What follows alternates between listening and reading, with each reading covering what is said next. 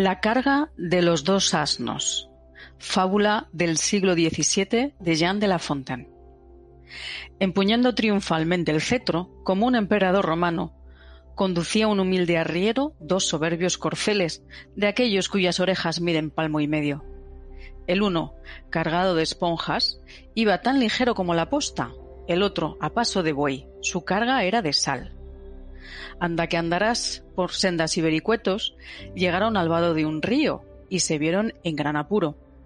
El arriero, que pasaba todos los días aquel vado, montó en el asno de las esponjas, arreando delante al otro animal. Era este antojadizo, y yendo de aquí para allá, cayó en un hoyo, volvió a levantarse, tropezó de nuevo y tanta agua tomó que la sal fue disolviéndose y pronto sintió el lomo aliviado de todo cargamento. Su compinche, el de las esponjas, quiso seguir su ejemplo, como asno de reata. Se zambulló en el río y se empaparon de agua todos, el asno, el arriero y las esponjas.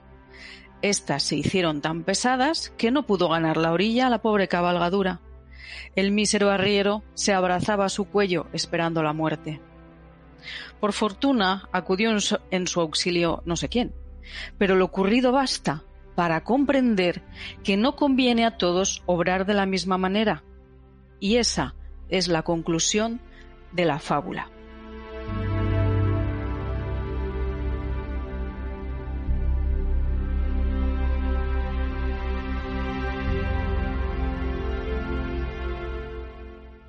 Bienvenidos, bienvenidas al podcast Conscientes de Enyo conscientes porque queremos saber, queremos estar despiertos y tomar nuestras propias decisiones. Pero, ¿qué es Enyo? ¿En qué se basa este proyecto? ¿Y qué es ser conscientes? Pues vamos a dejar que nuestro compañero Luis Rodero, el CEO de este gran eh, evento, eh, sea quien nos lo explique. Bienvenido, Luis. ¿Qué, es esto de conscientes en un podcast y, qué es Enyo? Pero hay, una duda, ¿eh? bueno, saludos a todos los que nos escuchan primero, eh, pero yo tengo una duda, ¿pero esto era conscientes o inconscientes? No, no, hay que dejar de ser inconscientes, por eso nuestro podcast se llama Conscientes. Ah, vale, o sea que el IN está tachado, ¿no? Lo de delante. El IN está tachado. Eh, bueno, vamos a decirlo bien. IN conscientes. ¿Te vale mejor así? Bueno, bueno, bueno, sí. Sí, sí, sí, bueno. Pues nada, oye, muchas gracias por, por invitarme aquí a, este primer capítulo y este primer episodio del podcast. Qué lujo poder estrenar un espacio en el que hablar con conciencia, que al final es algo que nos define, ¿no? El ser conscientes de, de lo que somos, de lo que hacemos y, como tú has dicho, preparar y tomar nuestras propias decisiones. Pero para eso pues hay que estar informado y hay que estar preparado, ¿no? Ah, claro. Pero yo tengo aquí serias dudas y por eso queremos poner conciencia en este espacio. Y es que dentro de tanta información que hay ahí, como es uno consciente? A veces parece que estamos anestesiados de información. ¿Qué tiene que decir Enjo y conscientes del podcast a todo esto? Pues sí, es un gran reto. Yo creo que es eh, el reto anteriormente, hace, hace unos años, cuando, por ejemplo, cuando yo empecé como terapeuta, eh, el reto era encontrar información. No había, había muy poco. O sea, había que recurrir a antiguos manuales, pues como los de Vogel, los manuales de medicina china.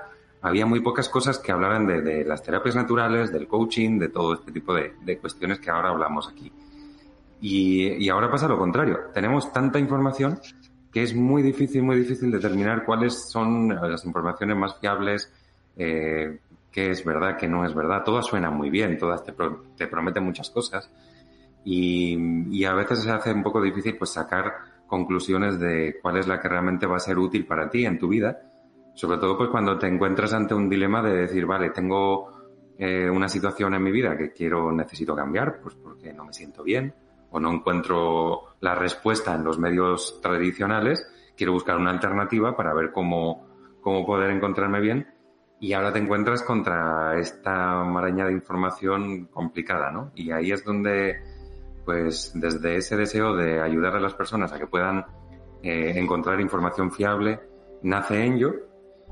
y también para ayudar a aquellas personas que se dedican a esto o se quieren dedicar a ayudar a los demás, pues a través de las terapias, de los cuidados, del coaching, de este, de este gran ecosistema que muchas veces está en la sombra, pues de darles el, el sitio adecuado pues para que se puedan expresar con libertad, pero también de una forma profesional, porque creo que ya, ya es el momento de darle voz y darle un lugar adecuado a todas estas personas que dedican su vida a cuidar de otros y, que puedan tener pues el reconocimiento, la oportunidad y la profesionalidad que, merecen.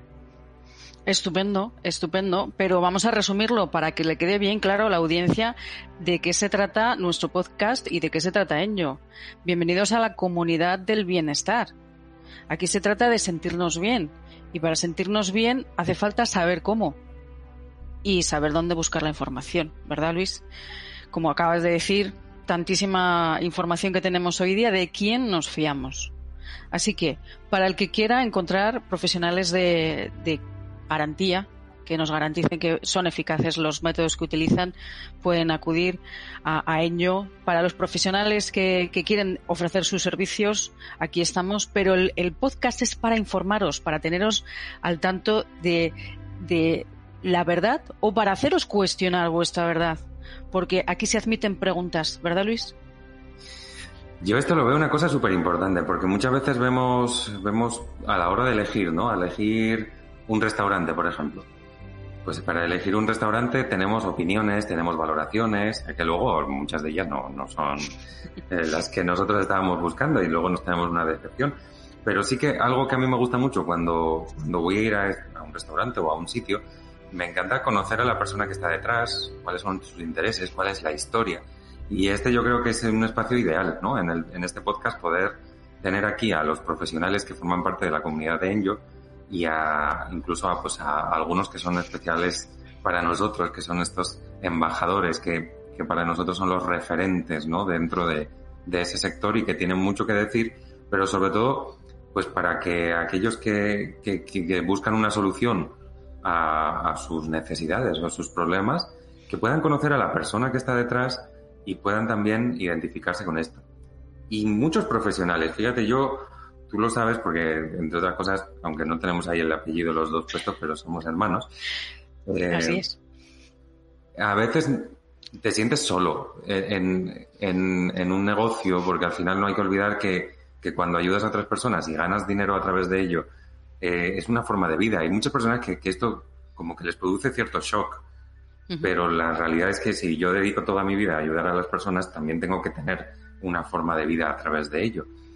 Y a veces te sientes solo y te sientes incomprendido porque parece que cada uno pues va a hacer su, su forma de hacer las cosas y sin, sin unirnos y sin tampoco hacer esa comunidad para aprender a hacerlo mejor. Y al final, si nosotros estamos eh, pues con mejores herramientas, mejores apoyos, lo que vamos a conseguir es dar un mejor servicio, poder ayudar a más personas y de forma más eficaz. Entonces, quizás es una locura, quizás es un sueño, pero para mí en yo sí que es el lugar donde nos podemos unir todos aquellos que tenemos también la, la misión, la, la, la, intención de ayudar a otras personas desde el corazón, unirnos para hacerlo mejor y que cada uno pues tengamos las mejores herramientas y el mejor apoyo para poder ayudar a más personas de una forma más eficaz.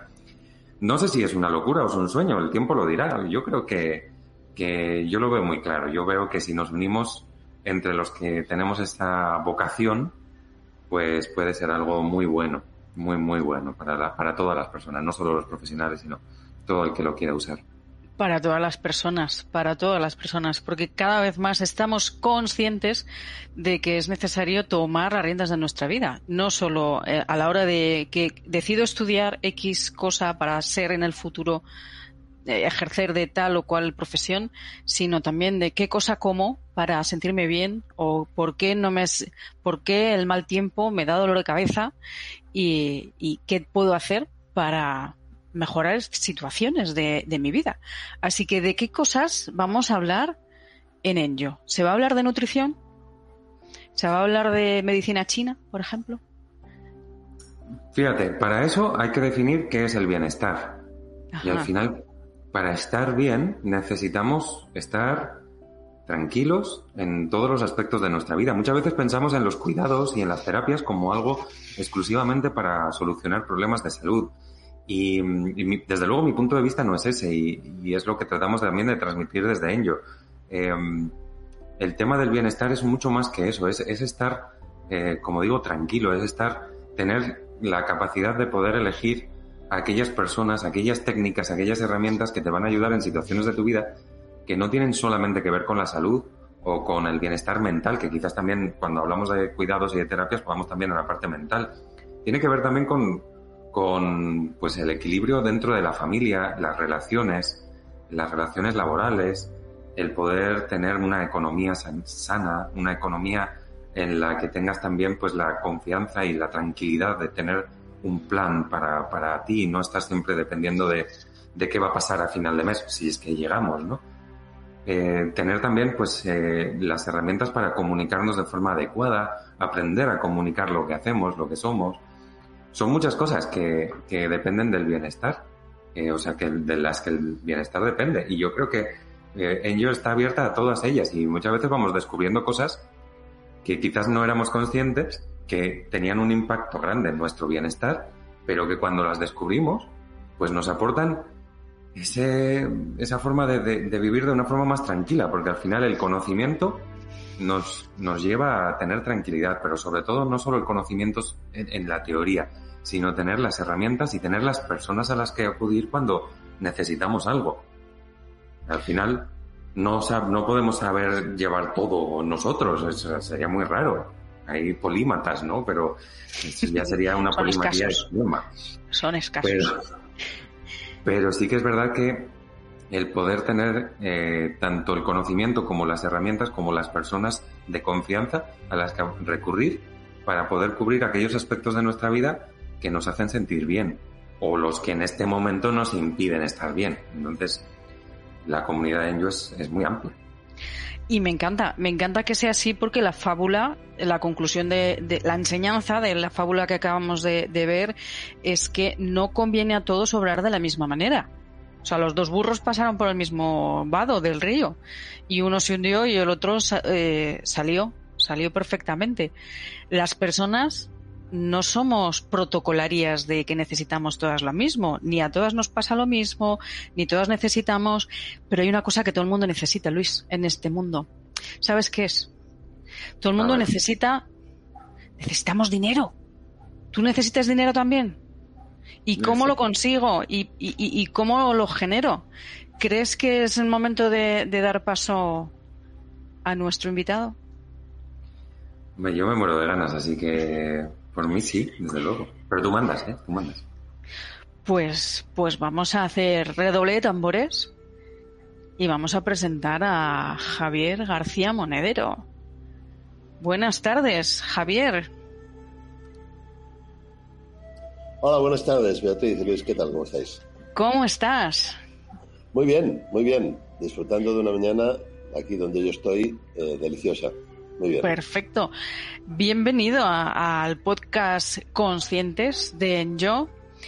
Y, y bueno, estábamos hablando de dinero y creo que tú sabes algo de dinero, ¿no? A ver, ¿quién, quién es Javier García Monedero y, por qué está en Enjo hablando de dinero? Lo primero que déjame que te diga una cosa. La gente no necesita dinero. Ah, no. La, la gente necesita las cosas que se obtienen con el dinero me, parece fenomenal. ¿Ves cómo siempre aprendemos y estamos abiertos a la contradicción aquí, eh? A que nos lleve la contraria. Perdón. Estamos abiertos a eso. Qué bueno y qué cierto, ¿eh? ¿Para qué queremos una montaña de dinero, verdad, Javier? Sí. Las cosas que podemos conseguir con el dinero. Di que sí. Pues dime, Javier, ¿qué, qué, qué relación tienes tú con el dinero, con la economía, con, con las finanzas? Algo tienes que ver tú con esto, ¿no? Bueno, yo mm, he sido toda mi vida un, bueno, no toda mi vida, pero la mayor parte de mi vida he sido un profesional en el sector de finanzas, ya sea en banca o en seguros. Eh, he sido un ejecutivo, he tenido posiciones importantes en ese, en ese área y eso me ha hecho, me ha expuesto a una experiencia pues muy amplia em, sobre qué es el dinero para las personas, el papel que juega en su vida y también cuáles son los servicios que se les ofrecen en ese entorno, cuáles son, qué servicios están, son útiles a las personas, qué servicios no lo son, por qué los bancos no son muchas veces la solución, etcétera, etcétera. Yo he tenido como una visión de primera mano, no solo de un puesto de vista ejecutivo, de presidir una compañía, etcétera, sino también desde el punto de vista de estar yo directamente en contacto con los clientes. Y no solo en un país, sino que como, como he sido responsable de procesos de ventas para, para, toda Europa y Oriente Medio y a través de eso he representado al, al, banco al que yo pertenecía, que era Citibank, en los comités mundiales donde se decidían estas cosas, pues conozco realmente cómo se comportan las personas en todos los países del mundo en relación con las finanzas. Cuáles son sus intereses, qué cosas necesitan, qué cosas se les están dando bien. Y bueno, pues tengo una perspectiva que está muy basada en, en la experiencia visto tanto desde el punto de vista de la calle como desde el punto de vista ejecutivo, donde se toman las decisiones de qué productos y servicios ofrecer a las personas. ¿no? Entonces yo creo que es, un, es una perspectiva la que yo tengo que es, que es interesante. Y luego además, pues eh, a través de mi trayectoria he podido mm, aprender cosas muy importantes eh, que ya se salen fuera del marco de lo que actualmente hacen los bancos y las compañías de seguros y que entran mucho más directamente en lo que las personas necesitan. Por eso pues yo creo que, tengo cosas interesantes para ofrecer. No, no solo para ofrecer, yo básicamente eh, la, razón un poco por la que eh, estoy aquí es porque entiendo que el dinero está muy directamente relacionada con el miedo. Y a mí me parece que el miedo, aunque yo de esto sé menos desde un punto de vista profesional, pero intuyo que tiene muchísimo que ver con el bienestar y que la eliminación de los miedos es una clave fundamental para el bienestar. Yo creo que es por eso por lo que estoy aquí.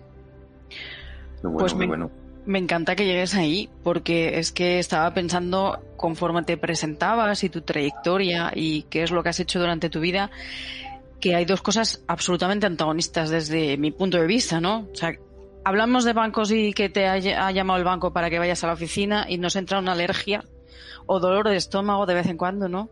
Y sin embargo, hablas de que has estado en contacto con los clientes y has escuchado. Y una de las necesidades que tenemos como personas es que nos escuchen para que nos puedan dar soluciones.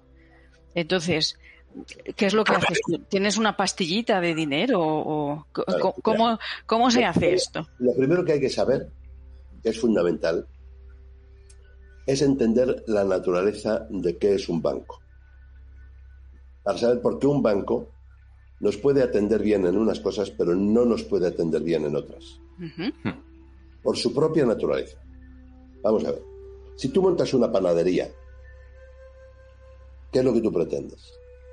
Tú crees conocer lo que a los clientes les gusta y entonces buscas los materiales y los métodos necesarios para producir un pan que les guste mucho a los clientes y que tú consigas pelearte suficientemente con proveedores y con todos los elementos que tienes que tener para que entre lo que los clientes quieren y por eso te lo van a comprar y el coste que tiene para ti dárselo, tú tengas un margen que te permita vivir. ¿Vale? Pero para ti claramente, de un lado están los clientes a quienes tienes que favorecer y de otro eh, lado está todo el mundo, proveedores, gobierno, em, eh, fiscales, Em, servicios, todos están del otro lado, del lado de las cosas que tú tienes que manejar para conseguir dar lo que el cliente quiere y dárselo a un precio que a él le convenga y que a ti te deje un margen. Eso es aplicable a una panadería y a prácticamente todos los negocios del mundo, excepto para los bancos. Los bancos son un negocio en el que cuando un empleado se, se sienta frente a un cliente, ese cliente es a la vez su cliente y a la vez su proveedor porque es el proveedor que le va a suministrar la materia prima, el dinero, que él va a necesitar para prestárselo a ese mismo cliente o a otros. Por tanto, tiene un dilema moral. ¿Debo tratar a este cliente como, como proveedor y le voy a dar el producto que me deje a mí más barato su dinero para poderlo vender yo luego caro a otro, a otro cliente, tal vez a él mismo? ese dilema moral le impide ser transparente, le impide pensar en las necesidades del cliente. Para el, para el empleado bancario, em, no ya que él quiera ser así, sino que le enseñan, le entrenan, le exigen todos los días objetivos que colocan al cliente, a quien habría que conocer en la situación de proveedor al que hay que tratar de apretar las tuercas. Por eso un banco nunca sabrá a resolver algunos temas para los clientes. ¿Un banco para qué es bueno? Para darte unos servicios de cuenta corriente y medios de pago, eso lo hacen muy bien, y además en general lo hacen bastante barato, comparativamente a la cantidad de servicios que te ofrecen. Un banco es bueno, por ejemplo, para si tú quieres comprarte una casa, financiártelo con una hipoteca, porque te está financiando una capital muy importante a un tipo de interés no muy distinto de lo que pagan las grandes corporaciones. La diferencia es pequeña. O sea, tú obtienes un crédito muy barato para una cantidad muy importante de dinero que te permite comprar un bien que tú deseas. O sea que eso también. Lo que ya no está tan bien es como te cobran barato el crédito, te fuerzan a comprar otras cosas junto con ese crédito, te desvirtúan ya otra vez de nuevo la relación porque necesitan rentabilizar a, base de venderte dos seguros de vida, dos planes de pensiones, dos tarjetas de crédito, etcétera, etcétera. Entonces, eso desvirtúa de nuevo esa relación. Pero hay que entender que hay cosas que los bancos nos van a dar bien y hay cosas que no nos las van a saber dar bien. En concreto, el cómo manejar tu dinero y tus ahorros no van a saber manejártelo bien. Bueno, pues a, ver, Luis, si me aclara un poquito que con toda esta información que nos has dado y siendo embajador de Enjo, eh, que, puede hacer una persona que habla así de claro en Enjoy que puede hacer por el bienestar de las personas, que tiene que ver Has hablado de los miedos, vale, pero, pero vamos a ver, Luis, Javier, mm, ¿cómo se combina todo esto? ¿Cómo se combina el bienestar, los miedos, el banco que nos quiere apretar como proveedores, pero para dejarnos mm, como clientes? ¿cómo, ¿Cómo, se combina todo esto en una comunidad como Enjo? Yo, mira, eh, estaba hablando Javier con, lo, con el tema de los miedos y uno de los miedos o el miedo predominante en la vida suele ser el miedo a lo desconocido. Y, pasa lo mismo en, la salud que pasa lo mismo en la economía. Muchas veces dejamos en manos de terceros eh, cosas que son importantes para nuestra vida, sin embargo, no nos metemos a entender cómo funcionan. Entonces, sí es importante el saber cómo funciona el dinero, Igual que es importante saber cómo funciona tu cuerpo a la hora de, gestionar los diferentes sistemas, porque así vas a poder actuar de una forma adecuada a tus necesidades y tus objetivos. Si tú quieres, por ejemplo, cuidar de tu salud para entrenar para ser deportista, pues tienes que saber lo que necesitan tus músculos, lo que necesita eh, tu cuerpo para poder entrenar para un deporte concreto. Es vital, necesitas saberlo. Entonces, lo primero que, se me viene a la mente también eh, con el tema económico es que es importante, primero, no ignorarlo. Mucha gente dice, no, yo gano dinero, lo pongo en el banco, gasto lo que necesito, pero no tengo ni idea, ni de, no tengo un plan, no, no hay ningún tipo de plan, no hay ningún objetivo en tu vida. Quizás lo dejas en manos de terceros, como los gobiernos, que cuando ya me jubile, como yo estoy aquí pagando mis impuestos, pues voy a tener una pensión o cosas de ese estilo. Y por otro lado también el, el hecho de, que, de que es algo de que tenemos que empezar a quitar ese tabú de hablar de, de la economía, incluso dentro de las terapias naturales y de los cuidados. Hay un concepto erróneo en este, en este campo. Entonces yo creo que Javier nos va a ayudar también a, normalizar el hablar de finanzas y de economía, incluso cuando estamos hablando de ayudar a personas, porque ayudar también es parte de un trabajo, de una dedicación que, que muchos de nosotros dedicamos muchos años a estudiar y muchas horas a invertir en nuestro conocimiento para ayudar a los demás. Entonces, creo que son dos barreras que podemos romper muy bien ahí, hablando de economía y de finanzas, siendo conscientes, ¿no? Como este podcast, conscientes de nuestras necesidades, de nuestros objetivos, pero también del entorno en el que nos movemos en cuanto al nivel económico y, y de objetivos. No sé, Javier, ¿cómo lo ves tú esto? ¿Qué, pues, miedo hay de hablar de estas cosas? Efectivamente, mira, eh, esto, mm, el, tema de los miedos eh, es una cosa mm, muy curiosa, porque los miedos, eh, tú si subes, yo he subido, por ejemplo, cuando vivía en, Bagdad, eh, fui a, Samarra y hay una, torre, un minarete que tiene la forma de lo que siempre hemos visto en los libros que representaban en la Biblia la Torre de Babel, que es un minarete que tiene como una especie de, de, cuesta eh, en espiral que sube, te lleva hasta la cima, ¿no?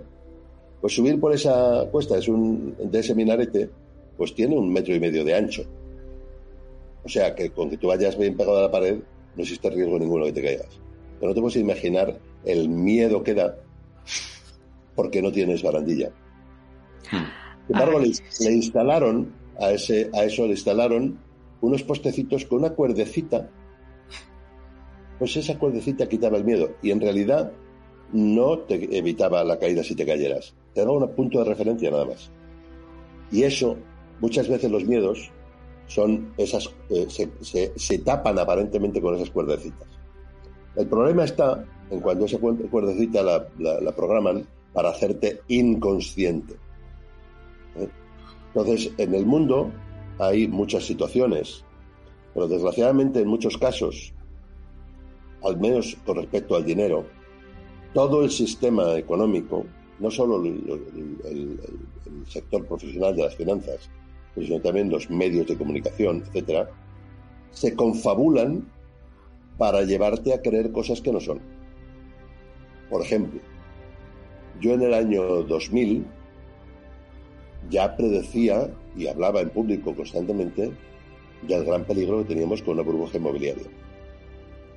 ¿Por qué? Pues porque resulta que nadie, todo el mundo, es decir, había una confabulación no escrita entre bancos, tasadoras, inmobiliarias, eh, promotores, ayuntamientos, gobiernos, políticos más o menos interesados o más o menos corruptos, partidos más o menos interesados o más o menos corruptos. Todos ellos estaban interesados en hacer que el precio de los bienes inmobiliarios subiera en economía, cuando tú, eso lo puedes hacer, pero llega un momento en que la mentira se cae. ¿Por qué? Evidentemente, una inversión en inmuebles, en, residenciales, no puede subir más que lo que suba la inflación. Porque si sube más que lo que sube la inflación, llega un momento en que la gente no lo puede pagar y, y, ya no se puede vender. Entonces, tú puedes inflar la burbuja durante un tiempo, pero la burbuja te pilla. Y al final se cae, se pincha y desaparece. Y las cosas vuelven a su precio. Entonces sí, los precios pueden subir mucho. Pero ¿qué pasa? Que mientras tanto, montones de gente incauta se deja atrapar por la creencia de que lo mejor es invertir en ladrillo, porque eso lo tienes, y por ejemplo cometen la insensatez de pensar, no es que yo no quiero alquilar, prefiero comprar, porque si compro, eh, eh, si compro, pues ya estoy, mm, eh, ya no estoy pagando un alquiler que es el dinero. Ah, muy bien. O sea, tú no quieres pagar un alquiler de 700 euros, pero quieres pagar una cuota de 1.400, de los cuales 1.200 son intereses, que es el alquiler que estás pagando por el dinero, y lo estás tirando exactamente igual. Vale, nadie te dice eso de lo que tú estás pagando de hipoteca, solo una parte muy pequeñita en los primeros años va destinada a ahorro real. El resto estás alquilando un dinero y pagándolo muy caro. Por tanto, piénsatelo dos veces y no inviertas mediante una hipoteca que te cueste más que lo que pagarías de alquiler por ese mismo sitio. ¿Vale? Entonces, todas esas cosas, los eh, incentivos fiscales que ponen los gobiernos, todo es para lo mismo. Y al final la gente inconsciente se deja atrapar en eso y acaban pagándolo muy, muy caro. Pero yo lo que, lo que trato de decir, eh, eh, y por esto, esto es importante, yo creo que no solo es importante para las personas, sino en este entorno de, donde hay terapeutas y coaches, creo que todos y cada uno, sea cual sea su especialidad, se pueden beneficiar de comprender estos conceptos, que son sencillos de comprender, para poder ayudar mejor a sus, a sus clientes en esa parte tan importante que representa los, los, miedos al presente, los miedos al futuro, que están tantas veces relacionados con el tema del dinero. Por eso me parece que es, importante, ¿no? Tantas y tantas veces relacionadas con el dinero, porque la mayoría de la gente desconocemos cómo funciona el dinero, Javier. Si es que eso que acabas de decir, yo creo que ha sonado al descubrimiento de la pólvora, ¿no? Que, no lo sabe mucha gente. No te digo nada, veces si piensas en el funcionamiento del dinero a largo plazo. Una de las cosas que, yo explico en, mi, libro y en, el curso que estamos eh, a punto de lanzar es eh, una cosa tan sencilla como darse cuenta del valor del dinero a lo, largo, a lo largo del tiempo. Como los bancos solo piensan en el corto plazo, para ellos cinco años es largo plazo, en cinco años tú no le puedes ver color a nada que tú hagas. Da igual que inviertas en lo más arriesgado como lo más conservador, los resultados no van a variar mucho hacia bien. Como mucho eh, eh, lo harán hacia mal.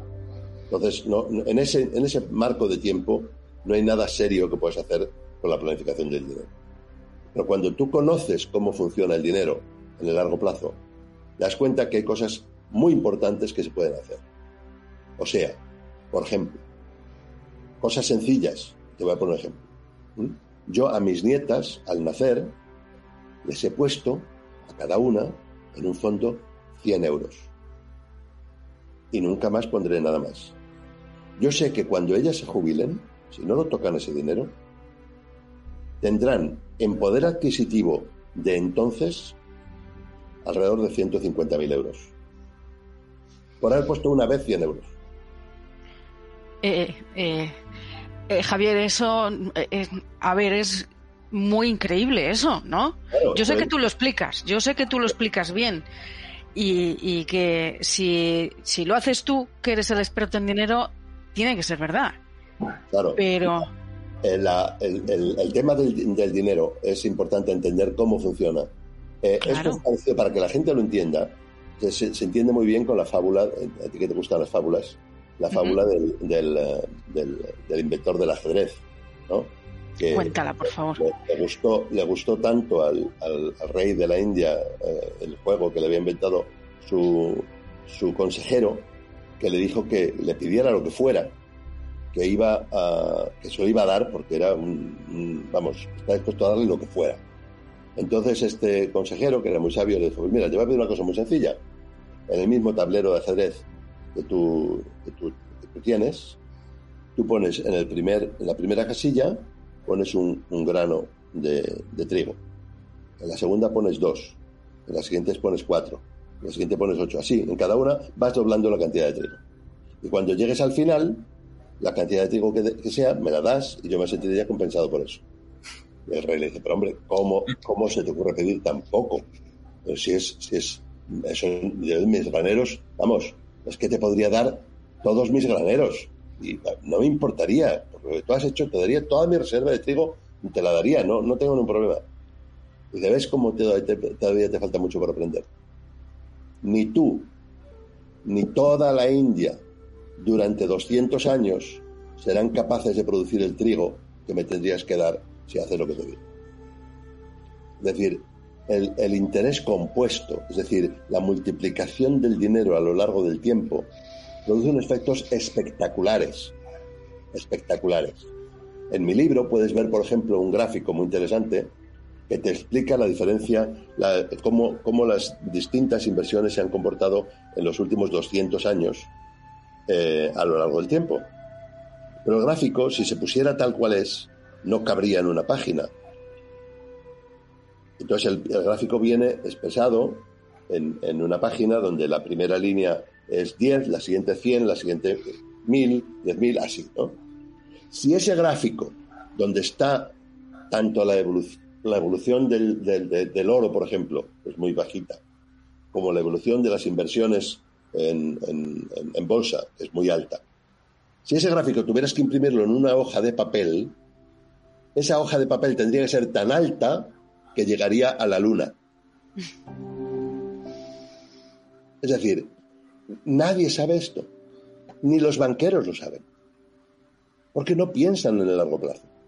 Entonces, aprender estas cosas valen que para que hacer el cuento a la lechera y decir, no, no, no, no, vale para que tú aprendas Mm, dónde están los riesgos de hacer esas cosas, qué cosas, qué decisiones que tienes que tomar, probablemente que imagines a dónde puedes llegar, para que te des cuenta que tus problemas financieros casi siempre tienen una solución con pequeñas decisiones conscientes que tú sepas tomar. No porque alguien te dice, mira, invierte en esto que es muy tal, que tú fíate de mí, que no, no, no. A que tú con tus propios conocimientos decidas lo que tienes que hacer con tu dinero.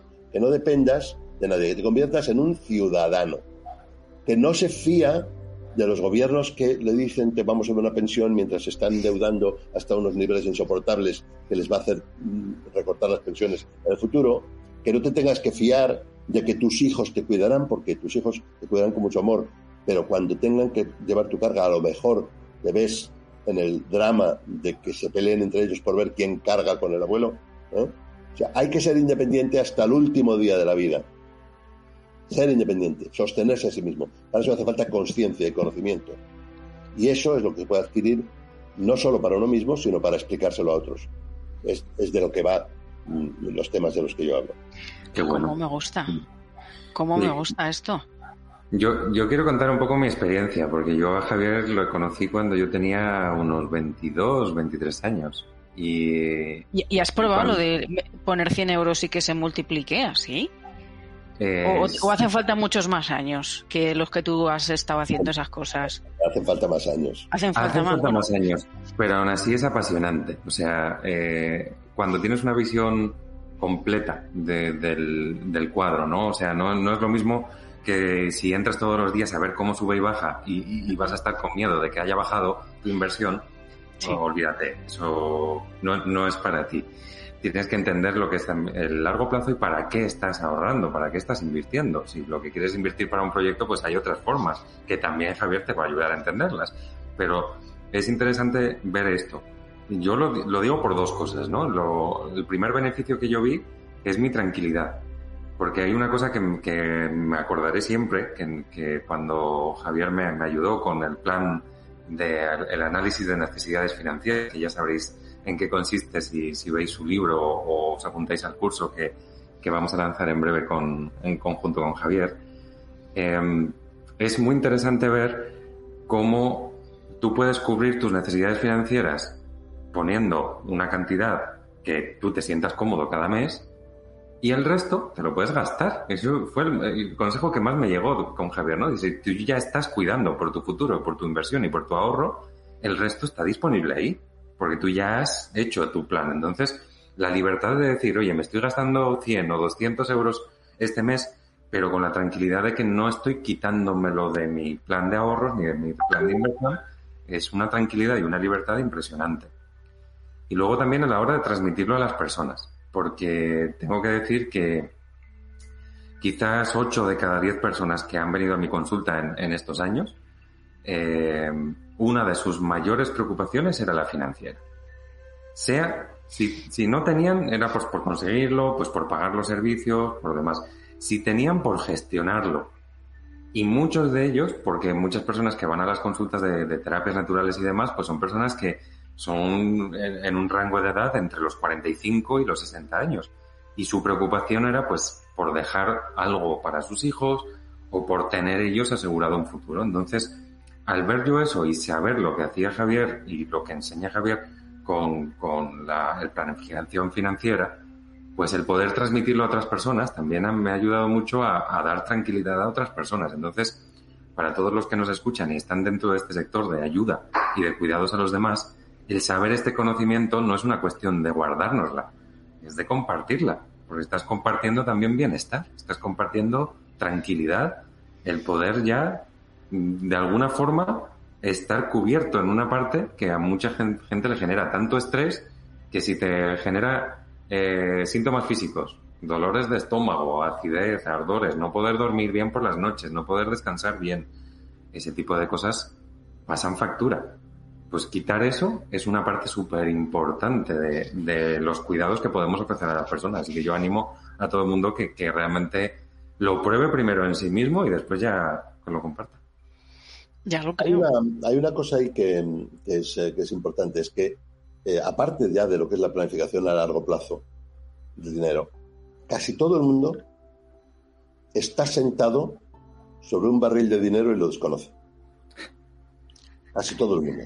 Eh, explícate, explícate que esto es muy interesante para la audiencia, sí. Son, son, son pequeños tips que se pueden, que se pueden hacer y que van mucho caso por caso, ¿no?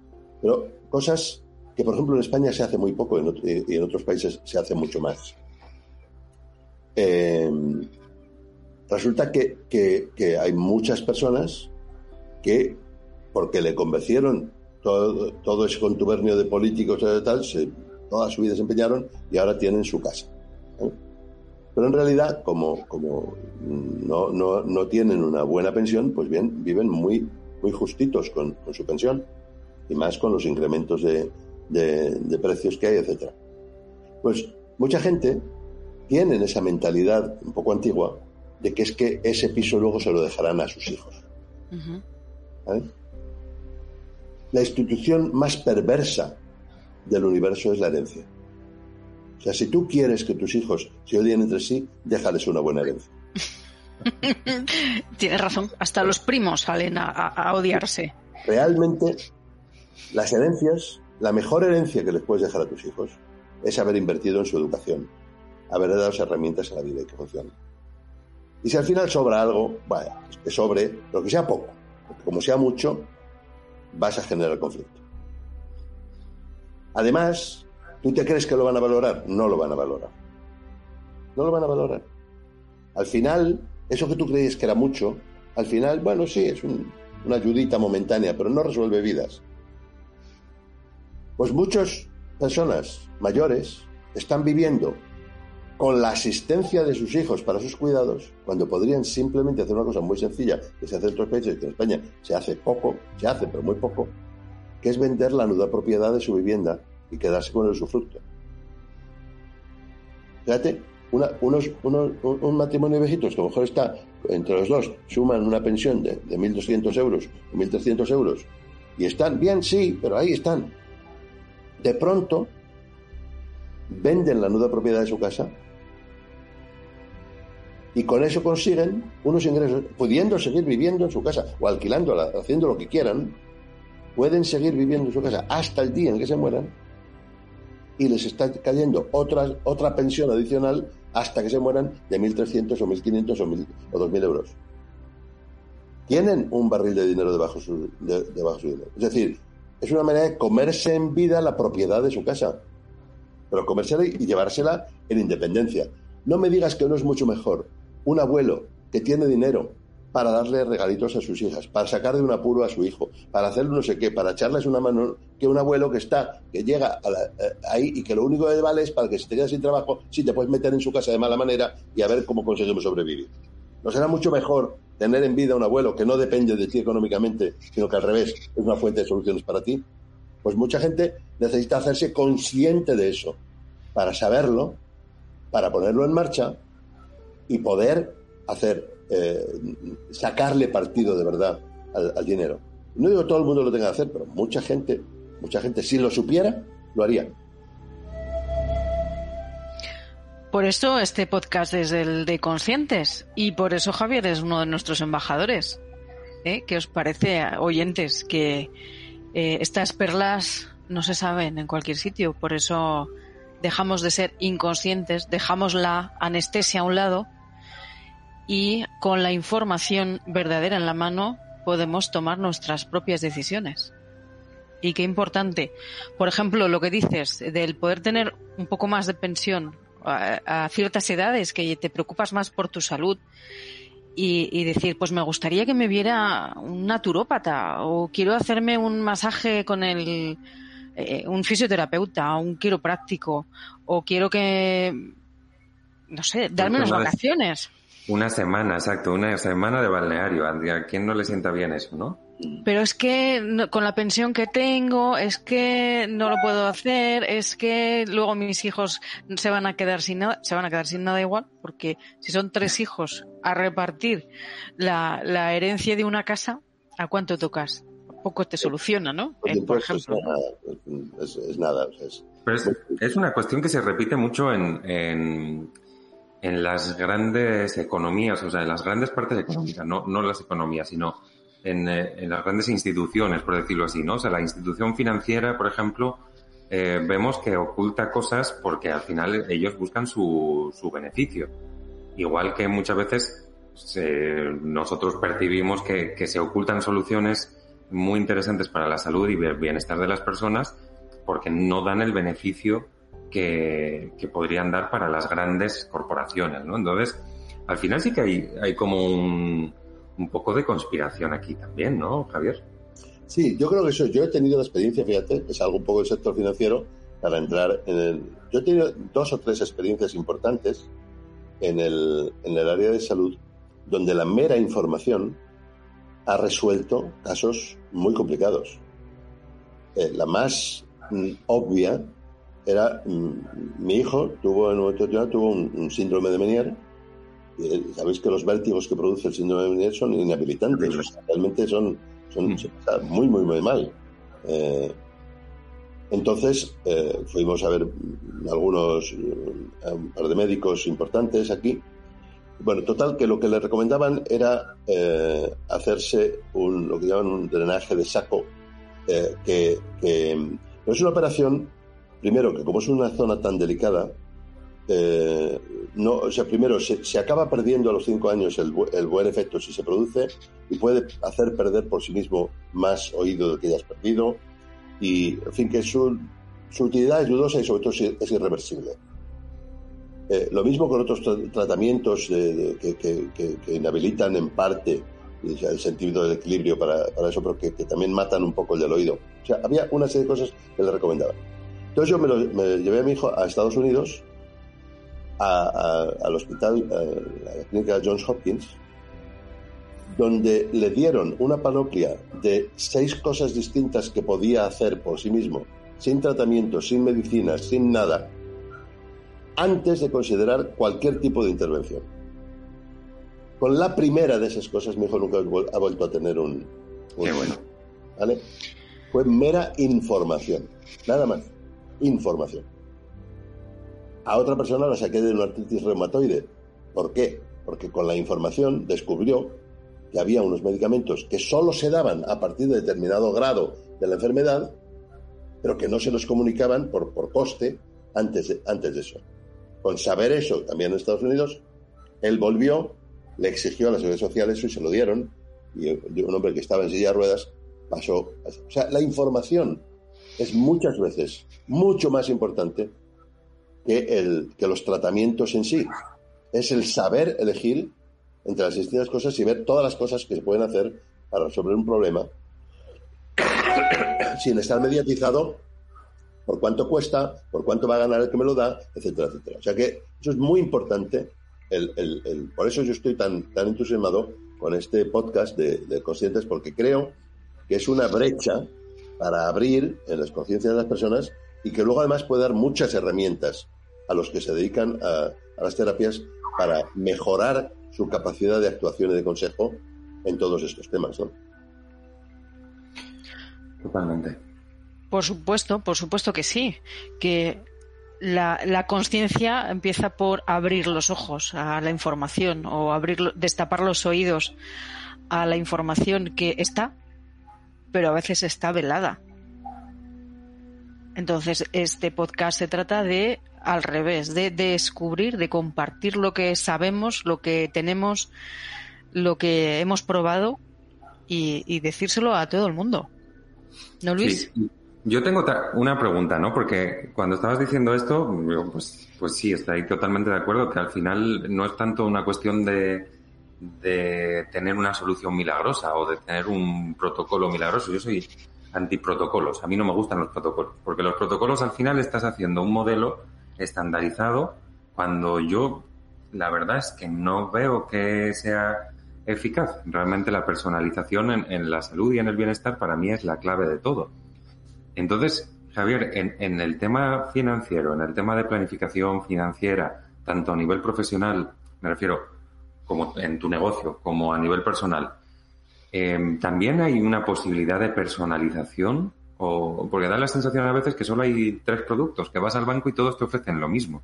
El fondo eh, variable, la renta fija y, y, bueno, luego los que te venden que vas a hacerte millonario si pones 500 euros en Bitcoin, pero aparte de eso, ¿hay algo más? Vamos a ver, eh, en realidad la personalización se la hace uno mismo. todos los productos financieros, o casi todos los productos financieros, que yo conozco que los vendan entidades legales, son útiles y buenos para algún fin. No hay malo, no hay, no hay producto malo, en realidad, para algún fin. Ahora, eh, lo que tú no puedes hacer es venderle a una persona que no sabe nada de finanzas un producto de inversión donde si lo saca a los tres años va a perder todo su dinero. No lo puedes hacer si estás hablando de todo el dinero que esa persona tiene. Ahora, si le dices que es con un poquitín que él no le importaría perderlo y, y que las probabilidades de que lo pierda son pequeñas, pero existen, y se lo explicas y le haces consciente, pues entonces a lo mejor no pasa nada y el producto está bien. ¿Vale? Es decir, es muy importante entender para qué vale cada cosa y en función de eso tomar decisiones. La personalización se la tiene que hacer uno mismo.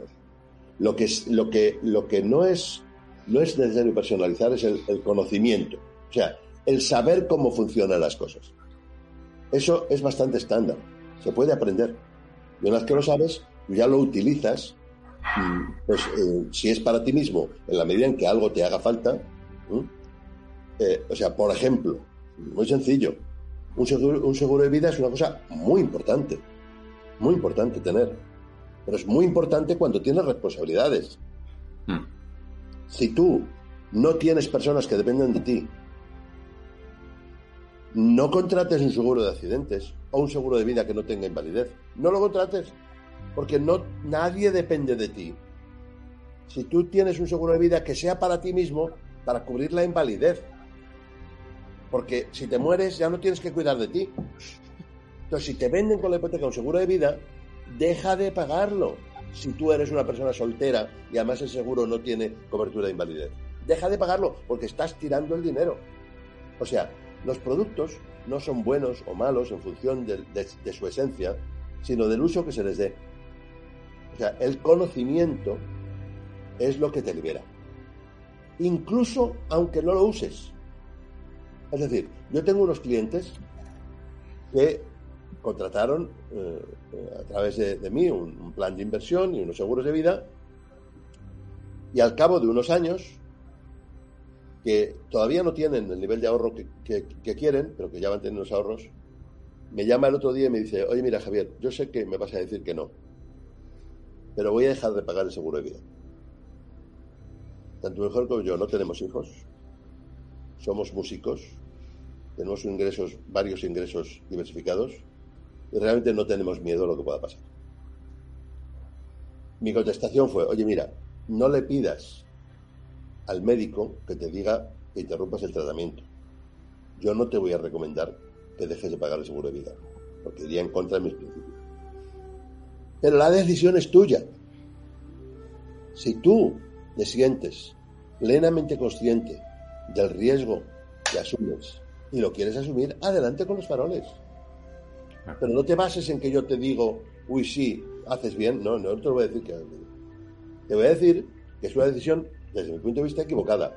Pero tú eres el dueño de tu vida, tú eres el que tú decides lo que tú haces. Efectivamente han dejado de pagar el seguridad y yo tan contento, porque yo he hecho mi papel. Yo les he dicho lo que necesitan saber. Y ellos, plenamente, con conocimiento de causa y, no engañados, sino simplemente porque saben lo que quieren, han decidido no, no pagar seguridad. Me parece genial. Es decir, aunque no lo hagas, la conciencia te hace saber dónde estás poniendo tu, tus prioridades y no vas ciego. Entonces, ya digo que es, que es más allá de si el producto financiero es útil o no es útil. Lo importante es el conocimiento que tengas acerca de cómo funciona, de para qué vale, cuáles son tus prioridades en la vida y qué es lo que quieres hacer. No va a ser lo mismo una persona hormiguita que lo tiene todo planificado, que quiere saber que, lo tiene todo estructurado, que una persona que vive en una playa de un chiringuito totalmente al aire, que le da igual, que está a lo que venga la vida, que tal, tal, y que le da igual. No es lo mismo.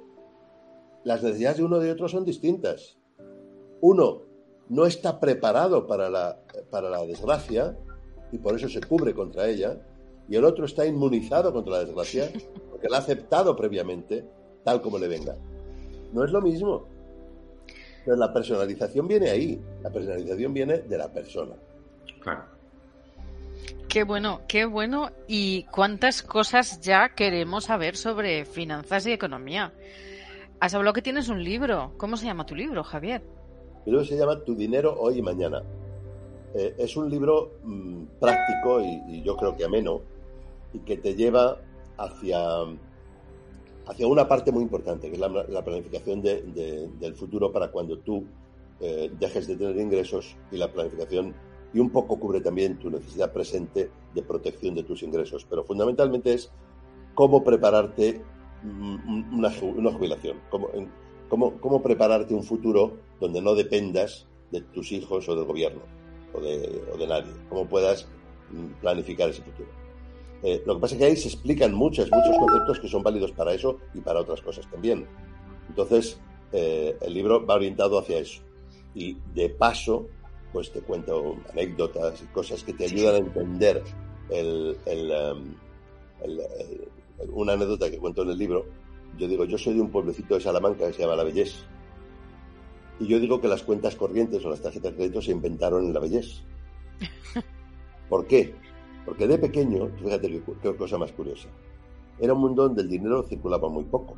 Mi padre era el farmacéutico del pueblo, a mí me tocaba todos los años, en, agosto, cuando ya visto la cosecha, ir a las casas a pedir que nos pagaran las facturas, que, los gastos que se habían acumulado desde todo un año, porque solo entonces veían dinero.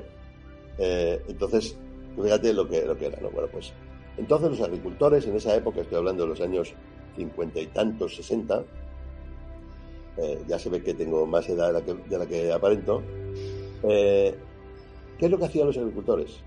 Con su cosecha se la llevaban al molinero en el pueblo. Bueno, aparte la llevaban en grano al, silo para venderlo, directamente quedaba en el silo, ¿no? Pero aparte se la daban al molinero para que el molinero les, les hiciera harina. ¿Qué se quedaba el molinero? Pues con una parte del trigo como pago. ¿Vale? Y les daba harina en su lugar. Ahora, con esa harina, lo que ellos hacían era el pan. Y se iban al panadero. Claro, no le van a hacer el panadero todos los panes para todo el año en ese momento, ¿no? Entonces el panadero, a cambio de la harina, le daba al agricultor una, especie de palo de madera, así de, sección cuadrangular, así larguito, donde él ponía el sello de la panadería y anotaba cuántos kilos de harina le había entregado ese agricultor. ¿Vale? El agricultor se llevaba ese palo, ese, ese, listón de madera, y cada vez que tenía que ir a comprar pan, iba a la panadería y el, trato era el siguiente, por cada kilo de harina yo te doy un kilo de pan. ¿Cuál era el beneficio del panadero? El peso del agua.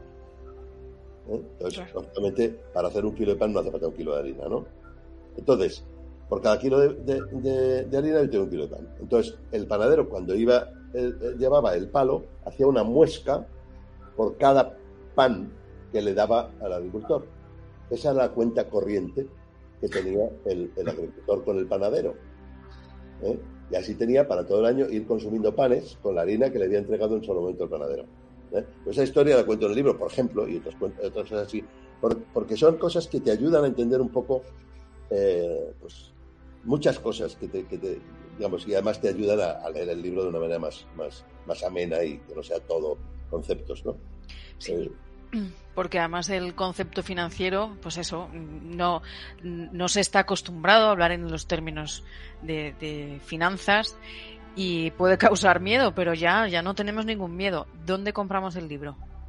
Pues si alguien que haya entendido todo lo que yo he dicho, que creo que será la mayor parte de la gente, porque las cosas que yo explico se entienden bien en general.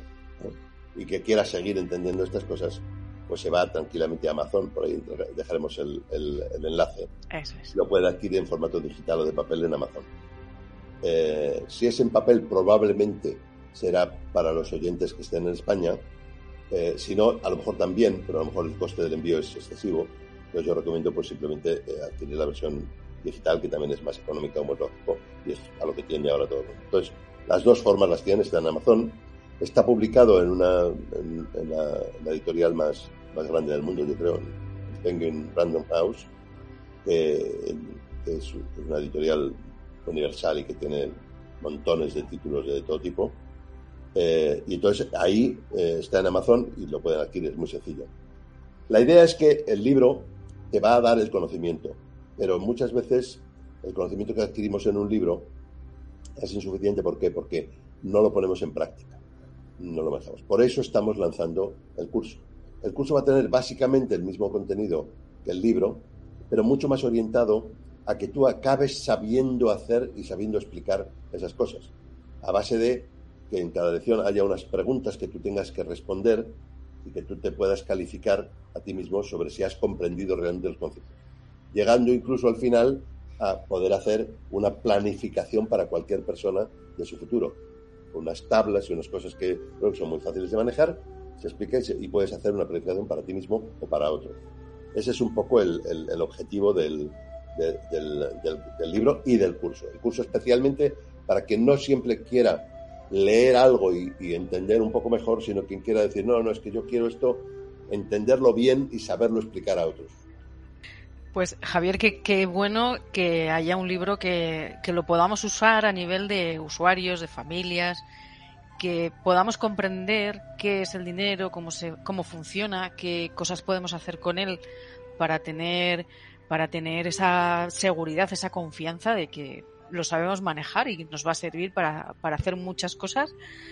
Pero además del curso se me está ocurriendo que los profesionales, un coach, por ejemplo, que viene alguien que tiene eso, pesadillas porque no sabe que si eh, va a llegar a la jubilación y si va a poder comer a la edad de que ya no puede generar ingresos. El, el curso, que si lo pueden hacer los profesionales, van a poder ayudar a un montón de personas porque luego van a poder hacer un plan para esas personas que tienen. Yo, yo creo que puede, cada persona puede graduar cuánto de profundidad quiere llegar a hacer esto. Puede llegar hasta, hasta efectivamente, hasta hacer un plan. Yo creo que lo importante aquí, lo importante es que, mira, hay, hay miedos, como te dije, de los que uno ni siquiera es consciente. La mayor parte de las personas les hablas de jubilación y miran para otro lado, no les interesa.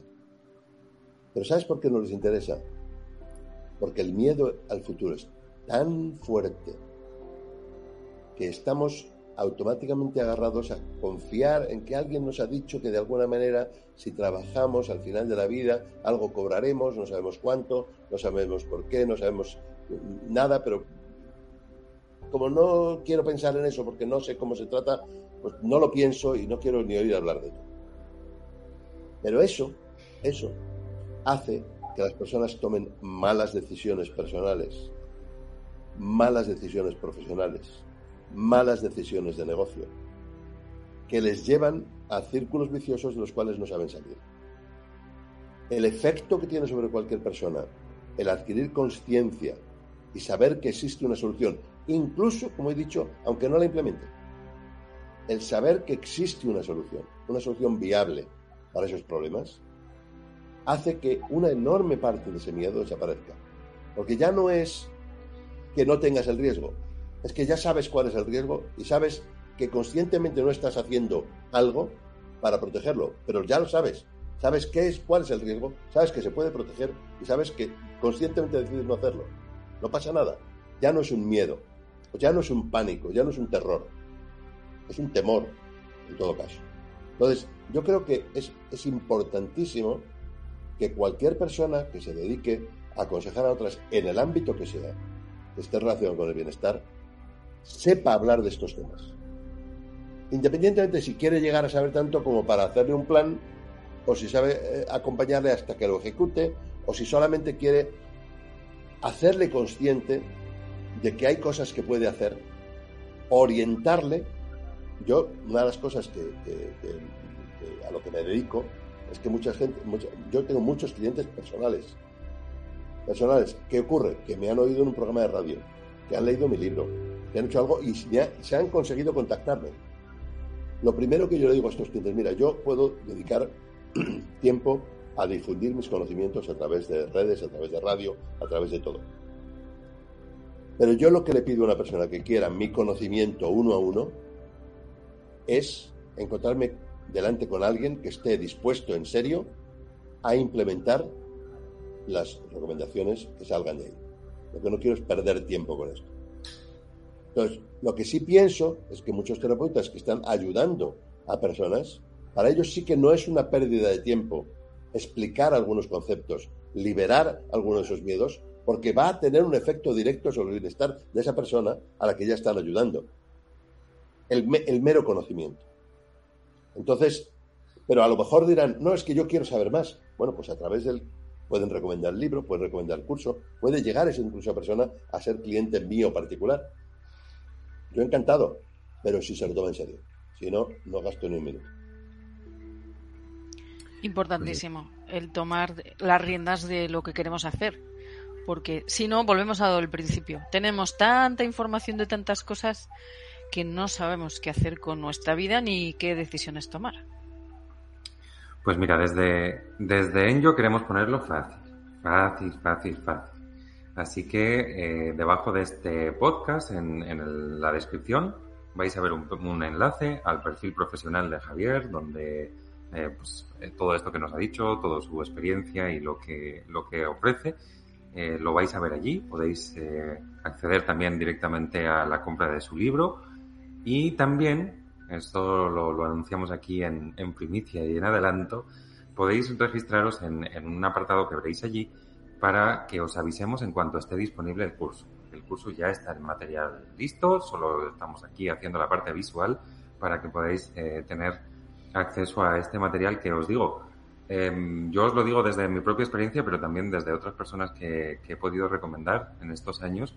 Y ese conocimiento es una garantía de, tranquilidad, de, libertad de decisión. Luego cada uno toma las decisiones que quiera, que eso es lo bonito de la vida, ¿no? Pero hacerlo desde una información que no está sesgada, que no está también eh, interesada en la parte, pues, de, de, ocultar cierta información por sacar beneficios, sino que Javier ya veis cómo es, te cuenta las cosas tal cual son y le puedes eh, preguntar lo que sea, que siempre además es congruente con su forma de pensar y de actuar. Así que, pues yo te agradezco mucho, Javier, que te hayas unido a este proyecto y, de que podamos también, pues, difundir esta conciencia de lo que estamos haciendo y, la libertad y la tranquilidad que da el saber pues, sobre estos aspectos que muchas veces lo dejamos siempre en manos del tercero y no sabemos cuál es el interés del tercero. Así que más vale tener nosotros la capacidad de decisión. Todo, como digo, lo podéis ver abajo en el comentario en la descripción del podcast. En ese enlace vais a poder encontrar toda esta información de la que estamos hablando y que os avisemos en cuanto esté el curso disponible. Y creo que tenías alguna, alguna sorpresa más preparada, Javier, para los que completen y aprueben el curso, ¿no?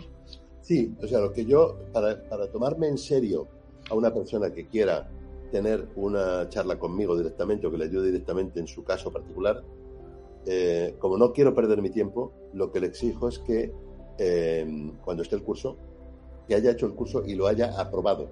Es decir, que haya tenido éxito, porque eso me asegura que ya no tenemos que perder tiempo en la explicación de los conceptos básicos, sino que vamos ya al detalle concreto de su problema, de su situación, en la cual, que a lo mejor no siquiera está relacionada directamente con el, eh, con, el, con la planificación del, del futuro económico de la persona, pero puede ser consejos pues de todo tipo, hasta pues para una persona que profesionalmente quiere saber cómo llevar mejor su, economía de negocio o que quiera eh, tenga una situación particular en la vida, yo ahí estoy dispuesto a dar mm, mi tiempo, pero solo a personas que ya hayan completado el curso y que lo hayan aprobado. A partir de ahí mm, veremos. Y, y ahí a mí me interesa una segunda condición, si hablamos de algo y llegamos al convencimiento racional de que hay que hacer algo, lo que pido a la persona es que lo haga. Y no que lo haga necesariamente a través de mí, pero que me dé confianza de que lo ha hecho. Porque no se trata de lo que yo pueda ganar con la implementación de un plan en concreto, sino la certeza de que yo no he perdido mi tiempo. Que cuando uno va avanzando en años, lo único valioso de verdad es el tiempo. El tiempo mío, encantado de regalarlo, que lo tenga que regalar, pero a quien lo valore un excelente regalo. O sea, mm, con condiciones, pero ese regalo con condiciones es para que cada uno saque el mayor beneficio de ese rato que va a pasar contigo, hablando de, de, lo que le interesa o de lo que le preocupa. Y, tanto, y tanto. Oye, pues eh, Beatriz, ¿qué te parece ya que estamos aquí terminando este primer episodio de Conscientes, ¿qué te parece si le invitamos a Javier que venga alguna vez más, no? Por lo menos, no sé, que nos dé de vez en cuando un poquito, un poquito más sobre esta cosa que yo creo que, que nos interesan a todos y, y, son importantes y poca gente lo habla desde esa experiencia y ese conocimiento tan amplio. Yo creo que nos da una perspectiva muy interesante para lo que es el bienestar, que es el, el tener asegurado que nuestras finanzas van a jugar a nuestro favor. Así pues que yo, yo, lo contrato. Yo, encantado. Contad conmigo porque mm, pues cada vez que queráis, sin problema ninguno, pues podemos buscar temas de interés que, que incluso temas que no estén en, en, el libro, en el curso, sino que sean temas de interés sobre, sobre temas financieros entendidos desde la perspectiva de, de, de, cualquier de que cualquier persona los pueda entender y sacarle utilidad directamente. Entonces ahí, ahí entraremos en lo que sea, sin problemas. Me parece genial. Gracias, gracias. A ti, Javier, ha sido un enorme placer tenerte como abanderado y primicia en este podcast. Pues, pues así quedamos. Eh, ¿Qué te parece, Beatriz, si, si, despedimos a Javier y nos despedimos también de las personas que nos están escuchando? Claro que sí. Muchísimas gracias, Javier. Te convocamos para la siguiente ocasión. ¿eh? Te, te mandamos nuestra agenda y, y nos, nos reunimos de nuevo.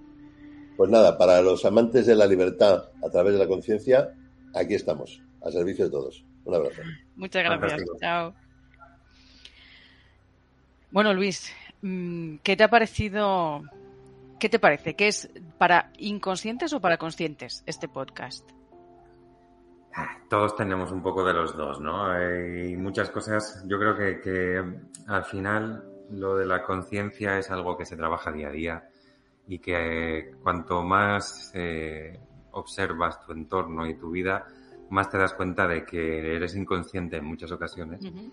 Pero lo importante es ser consciente de que somos inconscientes y estar abiertos a, a, a ser conscientes, a convertirnos, ¿no? Entonces, me parece, me parece muy bien, me parece muy interesante eh, el poder compartir esto desde nuestro nuestra experiencia, nuestro punto de vista y, y, deseando también de que las personas que nos están escuchando, si nos estás escuchando ahora en este podcast, pues dinos algo, o sea, critícanos, ponnos lo que quieras, lo que te ha gustado, lo que no te ha gustado. Y si tienes temas que quieres que tratemos también desde aquí, seas profesional o seas usuario de las terapias, de los cuidados, y quieres pues alguna cuestión concreta que quieras que desarrollemos en el podcast, pues se lo dices que Beatriz seguro que lo encaja, seguro que nos lo encaja en algún próximo episodio. Claro que sí, estamos aquí para ser conscientes entre todos. Si tienes alguna fábula que sea de tu país, que te la contaban de pequeño, que te ha ayudado o que no te ha gustado nada, pues nos, las, nos la dices también, que también podemos compartirla con, con todos los conscientes que escuchan este programa. ¿Y qué te parece, Luis, si cerramos y nos despedimos hasta la próxima? Así será. Aquí nos podéis escuchar y, por favor, una cosa, ya que somos nuevos, ahora necesitamos un poco más de ayuda. Así que eh, te agradeceríamos un montón si en cualquier plataforma de podcast que estás escuchando le das al botón de suscribirte, es gratis, te va a llegar el, cada vez que haya un nuevo episodio, así no te pierdes a nadie tan interesante como Javier. Bueno, pues eh, haremos lo posible porque sean tan interesantes, que no es tan fácil, pero, pero darle al botón de suscribirte y si ves que lo que hemos hablado hoy puede ser interesante para cualquier persona, compártelo, puede ser un gran regalo. Una hora más o menos que hemos tenido hoy de programa en la que hablamos de algo que realmente puede ser importante para ti. Así que compártelo, regálalo y suscríbete, nos ayudarás muchísimo. Gracias y hasta la próxima semana. Chao.